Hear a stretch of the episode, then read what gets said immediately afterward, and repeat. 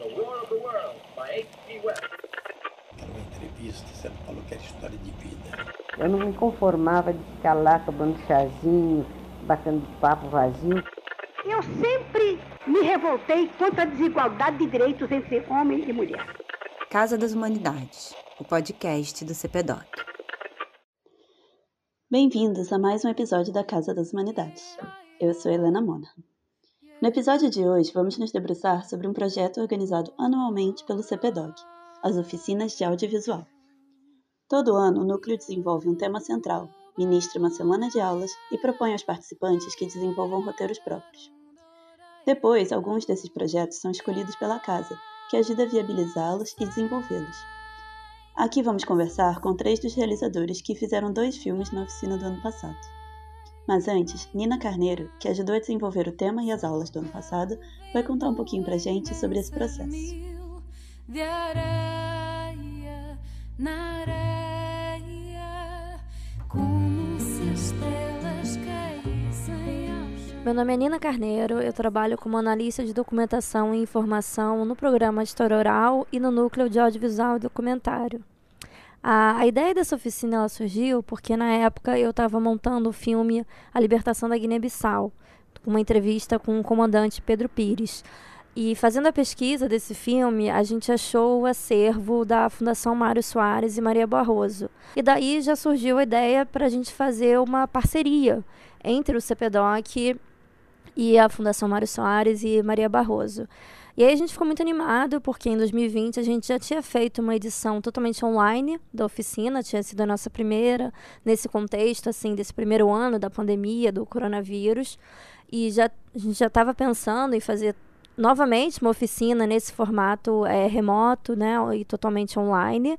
E aí a possibilidade da gente fazer essa parceria com uma instituição portuguesa foi a primeira oficina que a gente fez em parceria com outra instituição e ainda fazer uma com uma de outro país, né? Então a gente já partiu para desenvolver essa ideia.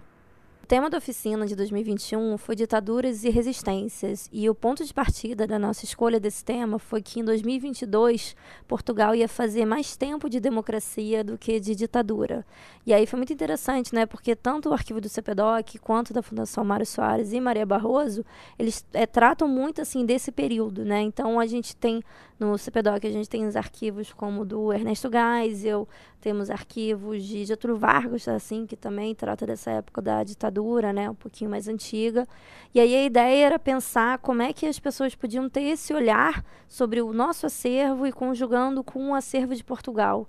E também eu acho que mesmo Brasil e Portugal sendo países que têm tem muita coisa em comum, tem muito diálogo às vezes. As pessoas transitam muito, assim, por é, instituições brasileiras e portuguesas, seja nos mestrados ou doutorados da vida. Mas eu acho que até em certo nível tem um certo, tem um certo desconhecimento, né, da, dessas histórias.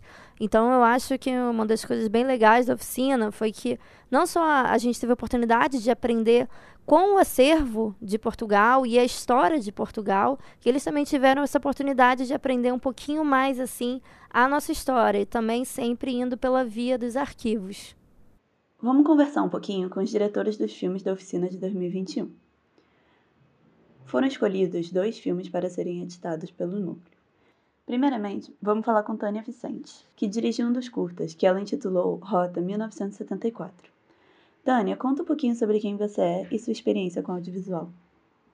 Bom, antes de mais nada, eu gostaria de dizer que estou muito feliz né, de participar desse podcast. Eu acho que é uma oportunidade para apresentar não só o filme, mas também apresentar o trabalho do CPDOC e o trabalho da oficina. Né? Eu sou mestre em comunicação, é, comunicação e imagem pela UF, e hoje eu estou no doutorado do CPDOC continuando, né? Na verdade, que hoje eu trabalho com a vigilância ao cinema, então não é uma análise cinematográfica, não é uma análise do cinema em termos estéticos, mas em termos políticos e históricos. Eu estou muito feliz hoje com esse, esse trabalho. O segundo filme foi uma parceria feita entre dois alunos da oficina, Rodolfo Junqueira e Maria Júlia Andrade. Eles fizeram um filme chamado Foto Revolução de Abril. Primeiro, Maria Júlia, fala um pouquinho de você e da sua trajetória. Oi, eu sou a Maria Júlia e eu sou uma da 50% da, do filme, né? Eu e Rodolfo dividimos essa essa tarefa. É, eu já fiz uma oficina em 2018 aí no CPDOC. Na verdade, meu primeiro curta foi feito nessa oficina de 2018, baseado no arquivo da Alzira Vargas. E eu fiz depois a minha o meu TCC no curso de história, fiz um outro curta e então esse, na verdade, é o terceiro terceiro curta que eu faço, que é, é com essa possibilidade que se abriu assim quando houve a chamada de da, do CPDOC para falar sobre ditadura e, e essa parceria com o, a Fundação Mário Soares, eu me atraiu bastante, assim, me chamou atenção. Então, eu eu quis propor um outro curta aí, né? E, então é isso, eu tenho esses três filmetes agora. Agora você, Rodolfo, conta um pouquinho para os nossos ouvintes quem você é, sua trajetória e como participou do filme. É, meu nome é Rodolfo Junqueira Fonseca, é, eu sou sociólogo né, de formação, é, fiz o mestrado na, UFRJ, né, no momento que eu vivi no Rio, e quando fui conhecer também FGV, CPDOC no primeiro, no primeiro momento ainda, estava começando mestrado acadêmico na época, né? É, eu, eu, no Rio ainda estudei cinema na Escola de Cinema da. Ribeiro, né?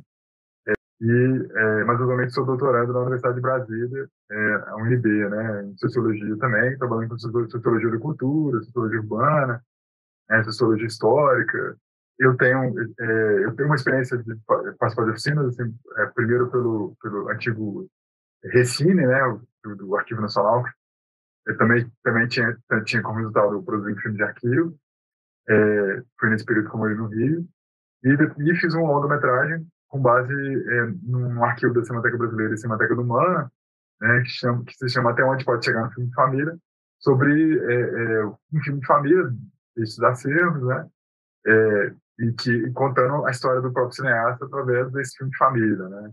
E, é, e aí foi desde, assim, desde então eu tenho muito interesse por através de arquivo, meu doutorado pesquisa de arquivos também e patrimônio cultural, né?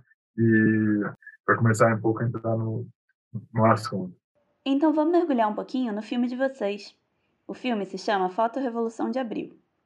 Esse curta documentário desvela os pontos de vista, sensações, vivências e memórias de dois fotógrafos nos dias 25 a 26 de abril de 1974, durante a Revolução dos Cravos em Lisboa, Portugal. Os fotógrafos Alfredo Cunha e Mário Varela, cujos acervos estão na Fundação Mário Soares e Maria Barroso, analisam suas fotografias e as fazem a principal matéria-prima do filme. Por meio de uma narrativa estabelecida na montagem entre fotografias, ruídos de arquivo e voice-off de depoimentos, revela-se como as fotografias foram parte indissociável do processo. Vamos começar contigo, Maria Júlia. Conta pra gente como foi o processo de formação da ideia, como vocês conseguiram estruturar o roteiro, o projeto e, e como foi desenvolver o filme. É, eu queria falar um pouquinho sobre o começo, né? Como é que eu pensei essa quando quando me chamou é, atenção à, à, ideia da oficina, né? Quando eu vi a primeira primeiro anúncio, é, eu fui direto no, no arquivo da fundação para porque o, arquivo do CPDOC eu já conhecia um pouco e fiquei pensando como é que faria se faria uma coisa que como o filme da Tânia, né? Que faz um, uma ligação dos dois arquivos ou mas aí, quando eu entrei no, no arquivo da Fundação, eu dei de cara com o arquivo do Alfredo Cunha, que é esse das fotos, que são as fotos muito conhecidas da Revolução. E aí, na hora, me veio uma, uma conexão com aquele filme é, A História de um Olhar, né? Acho que esqueci o nome. É a História de um Olhar. É, Mariana Otero é o nome da diretora e que ela, ela refaz o percurso né, de, de, um fotógrafo que morreu tragicamente numa guerra, enfim, fotografou várias coisas, guerra Vietnã e tal, e ela refaz esse. É, vai nos lugares onde ele fotografou e encontra pessoas, e, e, e ela monta o filme com essas imagens. Então, é um filme fascinante. Então, fiquei com ele na cabeça, assim, quando tive as ideias iniciais, assim, e falei, então, então, o, projeto que eu apresentei para a seleção da oficina é, tinha isso em mente, assim, que era um filme com fotos só, né? E então eu entrei com essa essa ideia de fazer um filme com fotos. Eu não tinha a ideia ainda de entrevistar essas pessoas, mesmo porque eu conhecia pouquíssimo, não sabia da vida deles, nada. E, e aí, logo no primeiro dia da oficina, foi fascinante, porque a, a Fernanda, Maria Fernanda, é historiadora portuguesa, já deu uma aula sobre a história de Portugal, já falou da Revolução, e eles, logo em seguida, já falaram que, que a gente podia é, entrar em contato com os fotógrafos e que tinham outras fotografias no arquivo que eu não tinha visto ainda, né? Não tinha, eu fiquei só na, na apresentação do projeto, eu fiz só com as fotos do, do Alfredo e, e aí então já se abriu essa possibilidade de entrevistar e de fazer com mais de um fotógrafo, né? Então foi a partir daí que eu comecei a pensar essa é, essa segunda ideia, né? Porque acho que é, a oficina é legal falar isso, porque o, o, roteiro passa por vários estágios, né? Você entra na oficina com um roteiro, vê as oficinas, vai pensando de um jeito e quando você vai ter que fazer, ele já é um terceiro, assim, né? E então aí nesse sentido o, o filme então se abriu mais, né, com a possibilidade de de entrevistar esses fotógrafos e, e, se delineou mesmo que era só Portugal. Eu não ia não ia colocar o Brasil na jogada. E, e aí, quando foi para apresentar essa versão final, né, quando acaba a oficina, você tem alguns dias para apresentar, esse é o, é o mais corrido, né, é o mais desesperador, assim, mas é uma, uma, uma energia boa, assim, de você querer produzir, né, um roteiro aí que o Rodolfo se juntou e a gente é, delineou esse roteiro que foi apresentado e, e, e, que era mais já com essa cara do que o filme teve. E, e aí, quando a gente fez as entrevistas, é que a gente viu que realmente é, o filme, aquilo era o que mandava no filme, né? Então, tudo, tudo que eles falaram, é, independente da gente achar que é, é, eu, eu imaginava, por exemplo, que eles fossem falar mais da fotografia, né, do ato fotográfico, era uma das coisas que me interessava muito. E mas a gente percebeu que eles não eles eles falam das fotos em vários momentos, é isso que está no filme inclusive, mas eles não conseguem é, desvincular essas fotos do momento histórico. Né? Então, essa história da revolução desse dia, né? É, realmente não é possível separar da vida desses, desses dois fotógrafos, né? principalmente se a gente está falando dessas fotos. Mas de que maneira essas fotos é, constroem né, a nossa a memória que a gente é, tem hoje dessa revolução, né? Então era um pouco isso o que me interessava desde o começo e que a gente tentou encaminhar aí ao longo do processo todo. E você, Rodolfo, tem alguma coisa a acrescentar sobre como foi fazer o filme? Conta um pouquinho para os nossos ouvintes sobre como foi a sua participação nele. Uhum. A ideia original né, de é, trabalhar com os arquivos de dois fotógrafos é, que, que, fotografavam, fotografaram, no caso, a, a Revolução dos Escravos, a chamada Revolução dos Escravos, a Revolução é, é, de abril, né? É, é da Maria Júlia, é, eu, eu me incorporei a ela, né? Com, lá vamos fazer junto, gostei de sua ideia, a oficina permite isso, criar parcerias, né?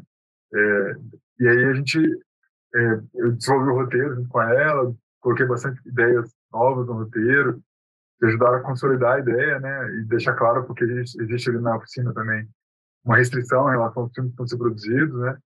Então, são só dois filmes que são finalizados é, e, dentro do grupo de, de, pessoas que participam da oficina, que tem um período é, mais limitado, essa primeira fase. E a, a, a, fase de, de produção de um filme, montagem, é mais longa, né? E, no caso, no nosso caso, se estendeu um pouco a, até além, né? Assim, mas se for necessário, pelo próprio processo, acho que o filme incorporou esse tempo, né, que a gente pôde se dedicar ao trabalho. E, e aí a parceria da Fundação Mano Soares, do CPDOC, né, do Gabriel como montador, e, e, não só como montador, como é, ajudando também no processo de vistas, foi fundamental. Assim, a gente vai dar conta, de fato, dos arquivos que a gente estava lidando. Né? Então, é, e aí a gente tinha esse desafio assim, de pensar o que, que é, o, tá no roteiro, estava olhando até o roteiro lá feito né, no, no, ano passado ainda, é, no final do ano passado, né?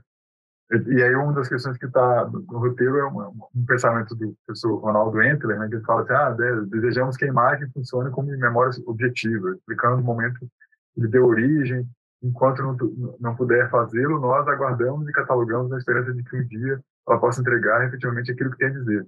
Mas o que ela tem a dizer? Né? Então a gente tentou responder essas perguntas com os arquivos que a gente tinha, o que, que essas imagens diziam é, naquela época, tentavam dizer naquela época, o que elas dizem hoje, elas dizem pelos, através dos fotógrafos que, que a produziram. Então o filme assumiu esse desafio de entrevistar esses fotógrafos à distância, pelo Zoom, né? E, e de alguma forma tentando é, é, entender como eles fizeram aquelas fotografias e como ele, eles as veem hoje, né? No contexto da história portuguesa e, e da história que acabou com praticamente 50 anos de ditadura salazarista é, em Portugal, né? Então, para quem não conhece a história portuguesa, é como se fosse é, é, é, é, quase como se o Hitler tivesse ficado no poder até os anos 70, vamos dizer assim, ou o, Franco na Espanha, ou que é um, foi um ditador, né, assim, né, já havia morrido nos anos 70, mas ele era contemporâneo, foi contemporâneo a esses outros ditadores, é, e Portugal viveu essa história, né, e, inclusive durante a Segunda Guerra, né, é, é, ele conviveu com esses ditadores, e aí já era o final do regime, né, enquanto Portugal ainda tinha várias colônias, né, Angola, Grã-Bissau, Moçambique, né, lutando por independência, né, na África, ainda ali no neocolonialismo. É, eu estou falando isso pelo desafio né, de lidar com a história, né? Lidar com esses arquivos, é, é, a gente precisa entender essa história de alguma forma, entender os sentidos que os arquivos carregam e o que, o que de fato aconteceu né, com aquele momento. Então, por isso que o filme, é, para o filme é muito importante tentar dar conta daquele momento, sem esgotá-lo, sem transformá-lo num, num, momento é, é, né, heróico simplesmente, o, né, o fantástico não, ele é uma decorrência de um conjunto de coisas, de situações, de conflitos, né? O filme tenta um pouco dar, dar conta disso, né? Esse desafio de lidar com a memória de outro país, de lidar com essa mitologia da Revolução dos Cravos, né? Que tem muito vivo até hoje, e que daqui a dois anos faz 50 anos? Em 1974 a 2024, a gente tem 50 anos. E é, acredito que a gente deu conta, e o melhor resultado foi o, a resposta dos portugueses, que gostaram do filme, que trouxe algo novo, né? Para uma história que eles contam muito entre eles mesmos. É uma história importante para a República Portuguesa. E recentemente a gente viu na última eleição agora em Portugal isso aparecer vir à tona. Então, quem tiver interesse, vale a pena, vale, vale a pena para começar a conhecer um pouco essa história de Portugal contemporâneo. O filme de Tânia utilizou um dispositivo um pouco diferente, que inclusive já foi mencionado pela Maria Júlia. Utilizando os arquivos propostos pela oficina de Portugal e do Brasil, fez uma comparação entre os dois países no ano de 1974 evidenciando a posse de Geisel no Brasil, em 15 de março, e a Revolução dos Cravos em Lisboa, no dia 25 de abril. O filme se chama Rota 1974. Tânia, conta um pouquinho pra gente como foi desenvolver essa ideia.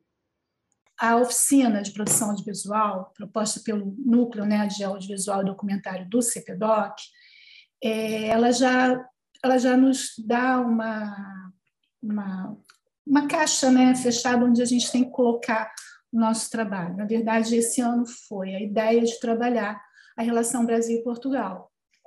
É, e eu, como estava trabalhando com, esse, com essa temática da ditadura, eu fiz uma associação assim imediata do 15 de março nosso, que é a posse do Geisel, com o 25 de abril português do mesmo ano, que é que marca a Revolução dos Cravos. E aí eu verifiquei, obviamente, né, o total é, anacronismo desse, dessas duas datas, a total contradição dessas duas datas. Onde que, que, que o Brasil estaria nesse momento, onde Portugal estaria nesse momento? Em rotas completamente opostas. É, mas é claro que é um exagero, porque não são rotas completamente opostas, porque a história não se dá apenas com esses marcos, né? ela se dá também com o amadurecimento da sociedade.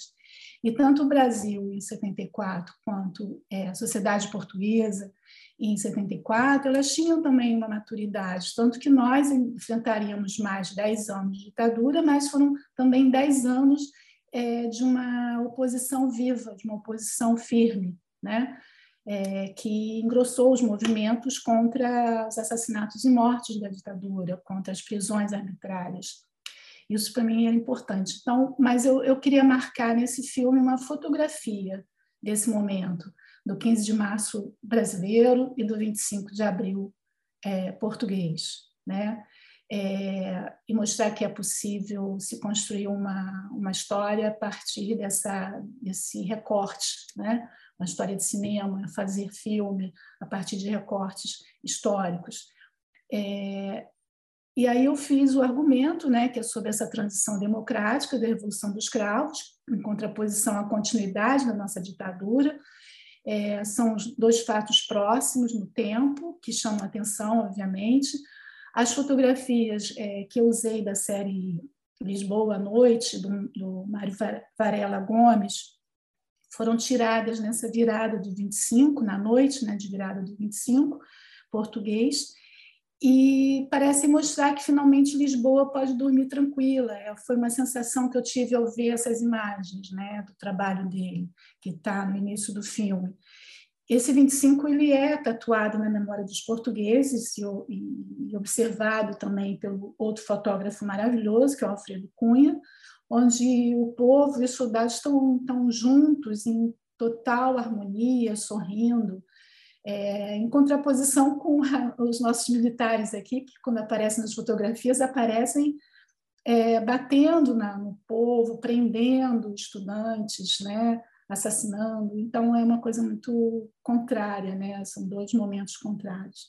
E eu trabalho também com é, uma entrevista do Glauber, né, que vai estrear Terra em Trans em Portugal, que até aquele momento estava censurado e Chico Buarque, que é entrevistado em Lisboa, que tem o seu, o seu disco Calabar censurado aqui no Brasil e precisa trocar de título, né? botar Chico canta ao invés de Calabar, porque a palavra Calabar, o personagem Calabar aqui não é bem visto, bem-vindo. É, então, ambos vão denunciar a censura brasileira e, ao mesmo tempo, né, também marcar que acaba a censura em Portugal. Outra coisa importante, é, eu acho que é uma, uma espécie de roupagem que a gente dá, que é a edição da Nina, né? e a minha, a minha participação também é dela, na roupagem do filme, é uma roupagem mais psicodélica, em lealdade com a época né, da primeira metade dos anos 70 no Brasil. Então, o filme tem, tem algumas cenas lá do, do de Grude, é, é, na verdade, a gente sempre vai prestar homenagem a quem a gente admira, né? que é o caso do trabalho, por exemplo, do, do José Celso Martins Correia, é, em cinema e teatro. Ele também dirigiu é, um filme que foi interditado aqui no Brasil durante bastante tempo, que foi o Prata Palomares. E tem um outro filme muito pouco conhecido dele, do qual eu me, me baseei muito, que foi feito em 75. Né? É um filme maravilhoso, é um filme que, que, que faz essa comparação do processo de final da ditadura com um parto difícil, com um parto doloroso. Mas é um filme também baseado em arquivos, baseado em imagens de arquivo e imagens também filmadas por ele, imagens de arquivo da, da Revolução dos Cravos. É um filme que precisa ser, ser mais conhecido aqui no Brasil. Então, é, é foi uma base, né? uma, uma obra que me inspirou para fazer esse filme. É, e todos os filmes do cinema marginal, né, como o filme do Oswaldo Candeias, A Margem, O Anjo Nasceu, do Brissani. E Tânia, foi difícil trabalhar com esse material de arquivo? Foi desafiador? O que você diria que é o mais complexo de se fazer nesse tipo de oficina? Bom, não há não, não foi difícil trabalhar com a documentação de arquivo, porque é, eu já na verdade, eu já tá, estava trabalhando com os arquivos para a minha tese de doutorado. Ah, difícil, sim, sempre é difícil selecionar, sempre é difícil, porque fazer um curta-metragem é um exercício de, de criar uma, assim, um, uma, um, tem um limite temporal do filme muito curto, né, de 12 minutos, 11 minutos, eu não queria estender mais do que isso. É, então, é um exercício de, de síntese, né? É, é, é muito bonito, é muito bom, porque isso dá uma calibra você a trabalhar com outros, né, com outras outras linguagens também, a saber lidar com a perda, não posso usar esse arquivo de jeito nenhum, não posso ficar enrolando. É, essa imagem é linda, mas não vou poder botar aqui porque não tem nada a ver na edição. E a Nina e a Thaís e é, o CPDOC ajudaram muito, né? A Adelina ajudou muito nesse momento de escolher do que ficar e do que não ficar. É, então, é, é, isso. A proposta era trabalhar com imagens e sons de arquivo sobre esse tema, ponto final, e da forma é, mais sintética possível e da forma mais fácil de quem fosse assistir tivesse algum tipo de prazer, porque é, o cinema de arquivo sempre é visto como cinema didático e não é o que a gente queria, não é o que eu queria, né?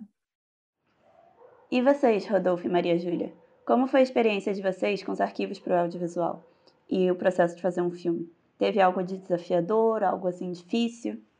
Talvez o, o, o que seja mais marcante né, para mim, já tentando uma questão, é, é, foi entender que o arquivo é um processo que precisa ser vivido, né?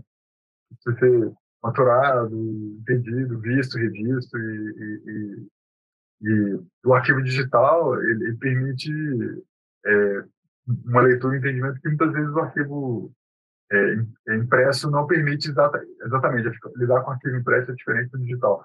Porque no digital você consegue dar um zoom é, gigantesco não daria no arquivo impresso, a não ser que aquela foto, por exemplo, estivesse muito ampliada, né? É, ou, ou, ou, ou, pelo menos, né, e a gente percebe isso na conversa com os fotógrafos, eles mesmos estavam vendo, vendo a fotografia de uma forma como eles não tinham visto ainda, as próprias, as próprias imagens.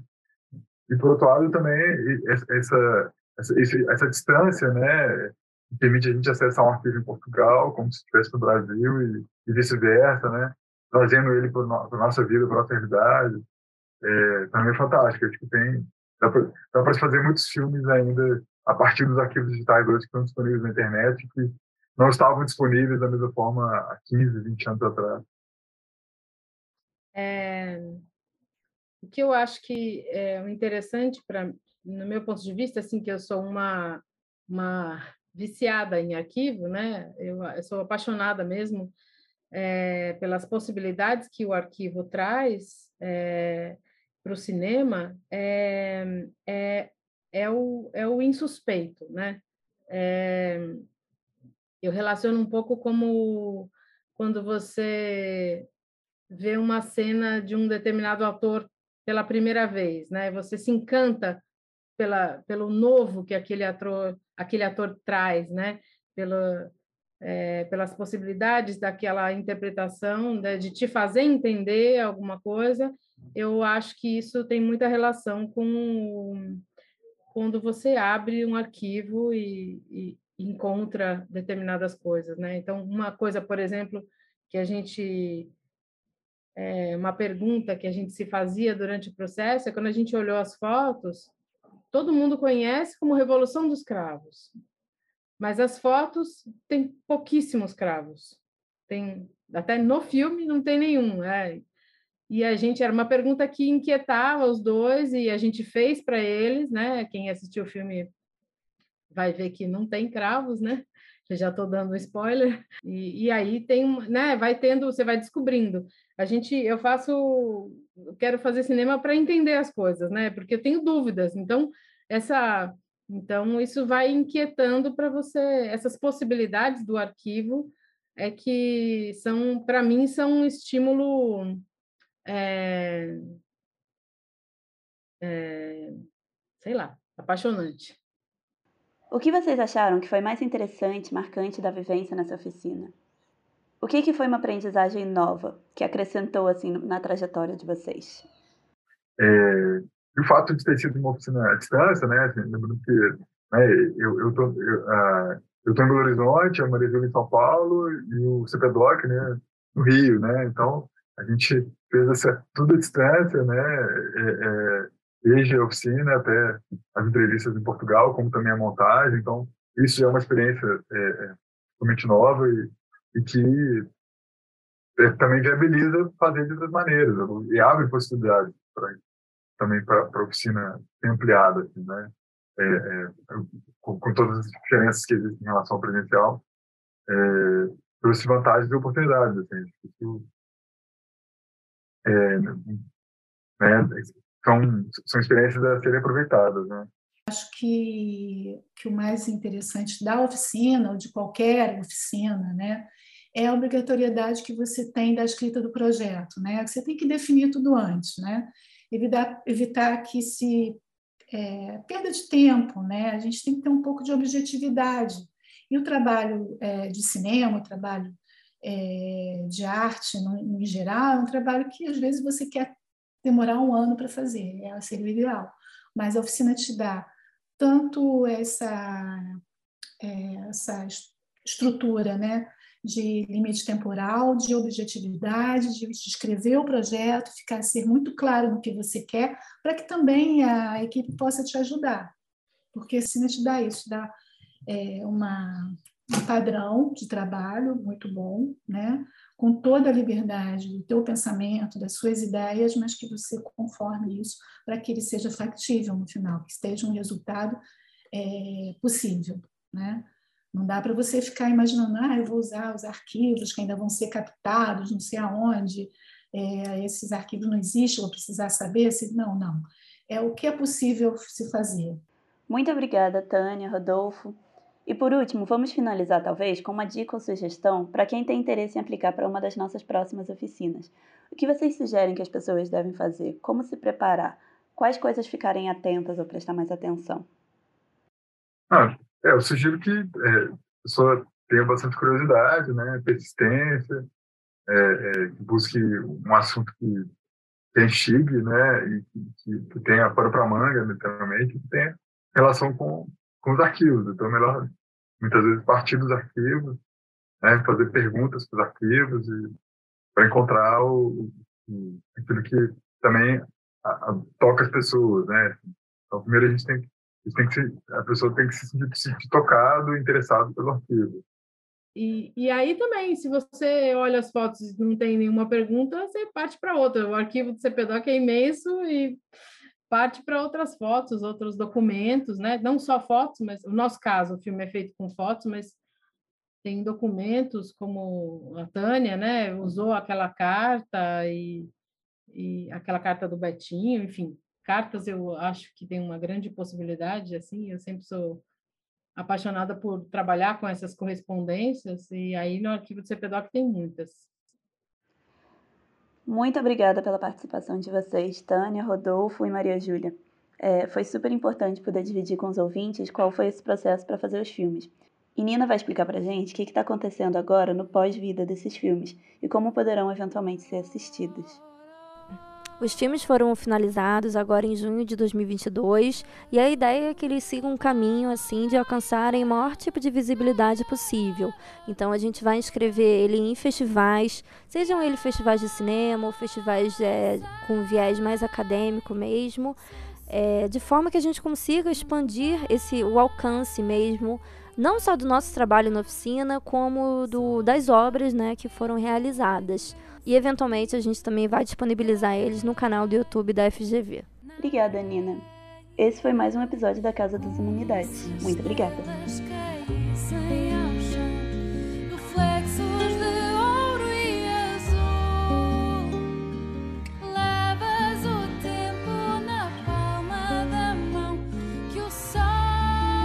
Nesse episódio foi utilizada a música Entardecer, da autora Ana Milena Rocha, interpretada pelo grupo Espelhos. As manifestações expressas pelos realizadores e participantes deste podcast representam exclusivamente as opiniões de seus autores, e não necessariamente a posição institucional da FGV.